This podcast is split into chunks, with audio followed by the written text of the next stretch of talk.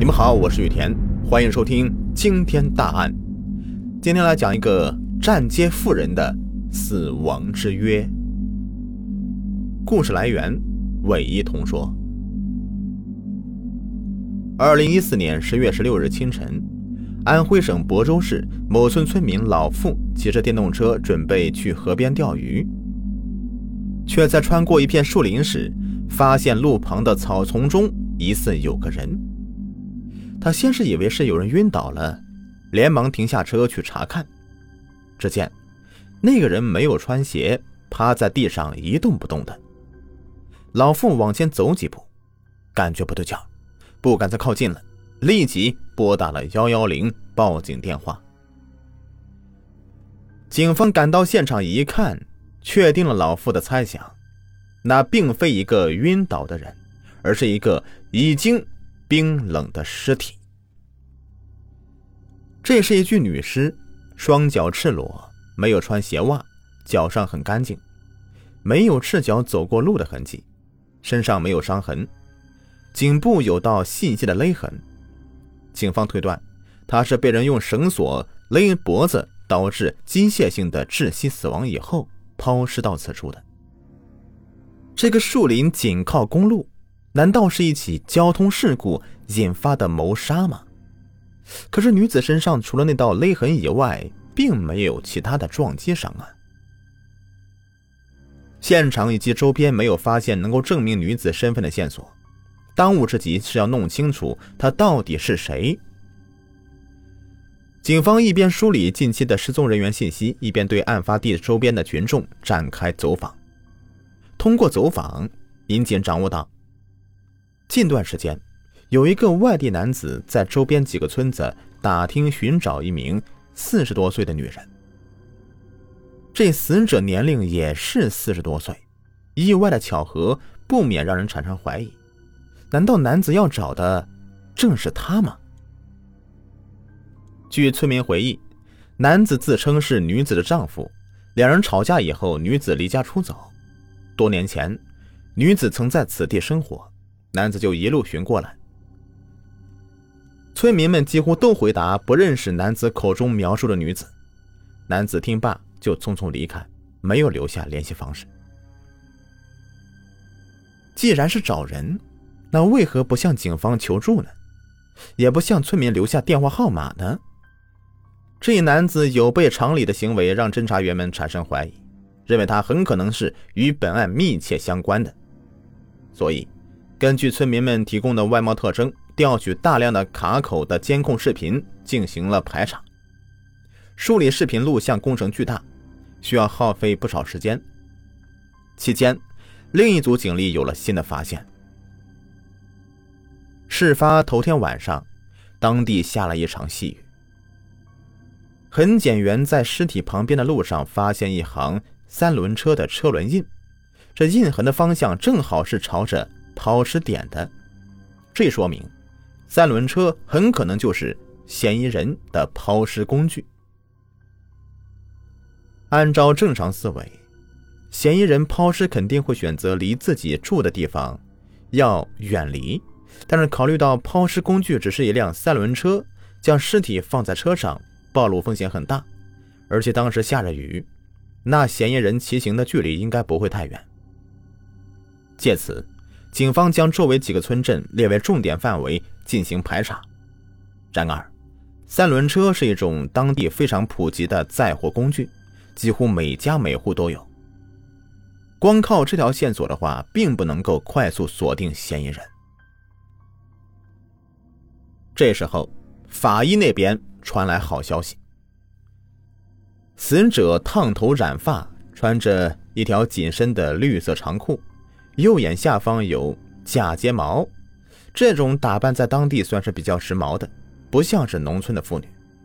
但是她的衣裤材质很普遍，相对廉价，假睫毛也只是十块钱一对的低档产品。这又说明被害人的生活层次不高，收入偏低。进一步的检验，这死者生前有过性行为，下体却没有强烈挣扎造成的痕迹。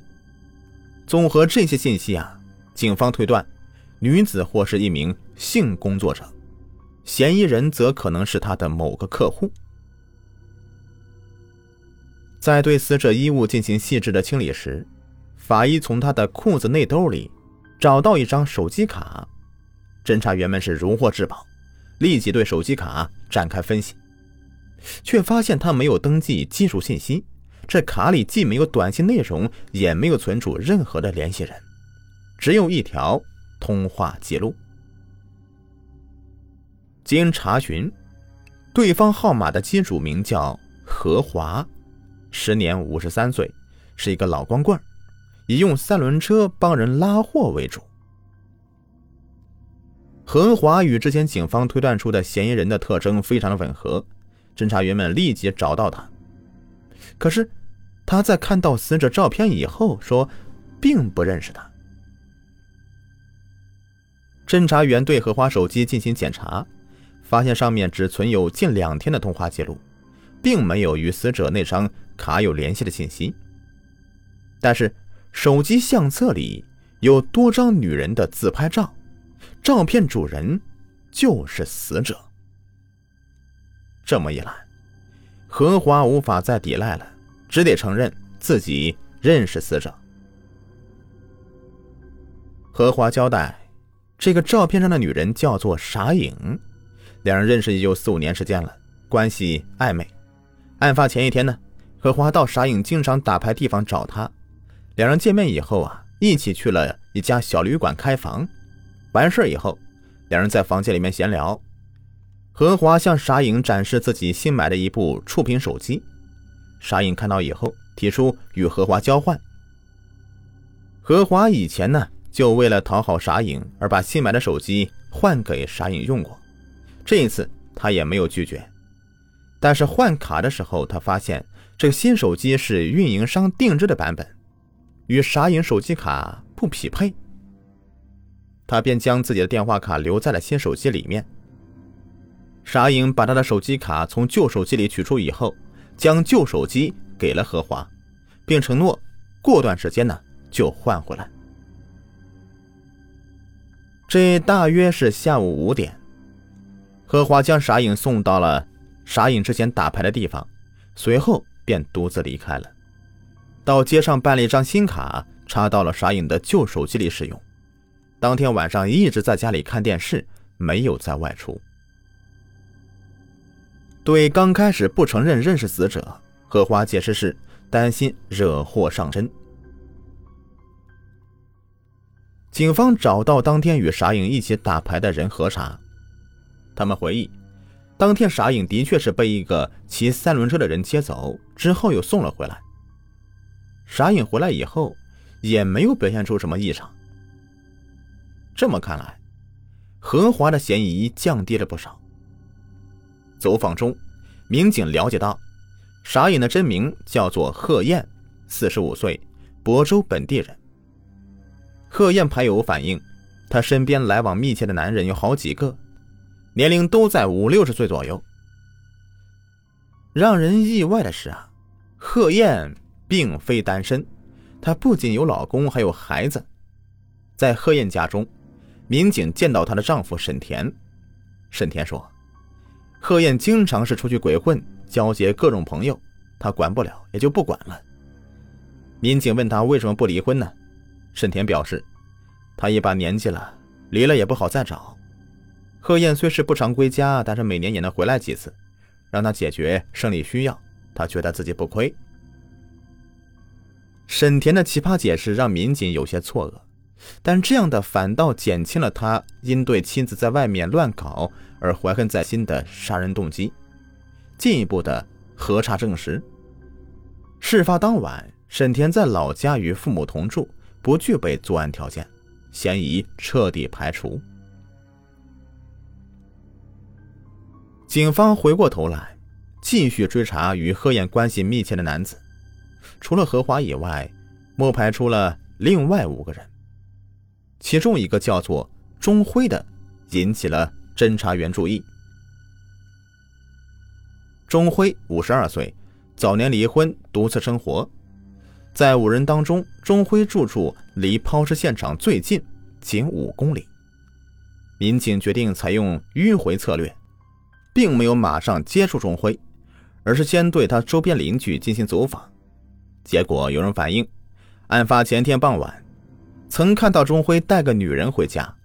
警方将贺燕照片拿给他辨认，得到了肯定的回答。在获取这条线索以后，专案组当机立断，迅速将钟辉抓获归案，并从家中搜出了何华换给贺燕使用的那部新手机。在他的三轮车上，发现从贺燕的右眼上掉落的假眼睫毛。证据确凿，钟辉对自己的杀害贺燕的犯罪事实。供认不讳。两人于一年前认识，除了每次发生不正当关系以后，钟辉会给贺燕拿钱以外，贺燕偶尔还会向钟辉要钱，但是每次都不多，百八十块的。这案发当天傍晚，钟辉找贺燕并带回家里，完事以后，贺燕又向他要钱，这次一开口却是十万。钟辉坚称自己没有钱。贺燕则是不依不饶，两人就随即争吵起来。期间，何燕抢过钟辉手机，声称要找人揍他。钟辉被彻底激怒了，顺手抓起一条绳子就冲上前去勒死了他。天黑以后，钟辉骑着三轮车将尸体拉出去，本来打算找个地方给埋了，但途中下起雨，又不时有车辆经过，他一紧张，没多想，便将尸体抛在了。路边的草丛了事。警方抓捕钟辉时，他就在房中。据其交代，自从那天抛尸回来，他就一直没有出门，终日被恐惧和悔恨的情绪包围着，甚至想到自杀。但是还没有来得及实施，就被抓了。法院审理认定，钟辉故意杀人罪名成立。并有抛尸行为，情节恶劣，依法判处死刑。而经过警方的摸排，最终也找到那个在附近村镇找人的神秘男子廖某。经核实，廖某找的人呢，并非是何燕。他之所以不愿意求助警方，也不愿留下自己的电话，是因为他要找的那个女人呢，不是自己的妻子，而是情人。他担心事情闹大以后会被老婆知道。好了，本期案子已播完，感谢收听。好的，各位，节目到最后呢，给你们推荐一个福利：如果有想要了解潮鞋的，可以加一下“唐朝体育”这个微信，九三四八五七八。他们家的潮鞋款式非常的好看，并且价格也很优惠。我自己本人呢也在穿，而且我们的粉丝还有优惠。微信号是九三四八五七八。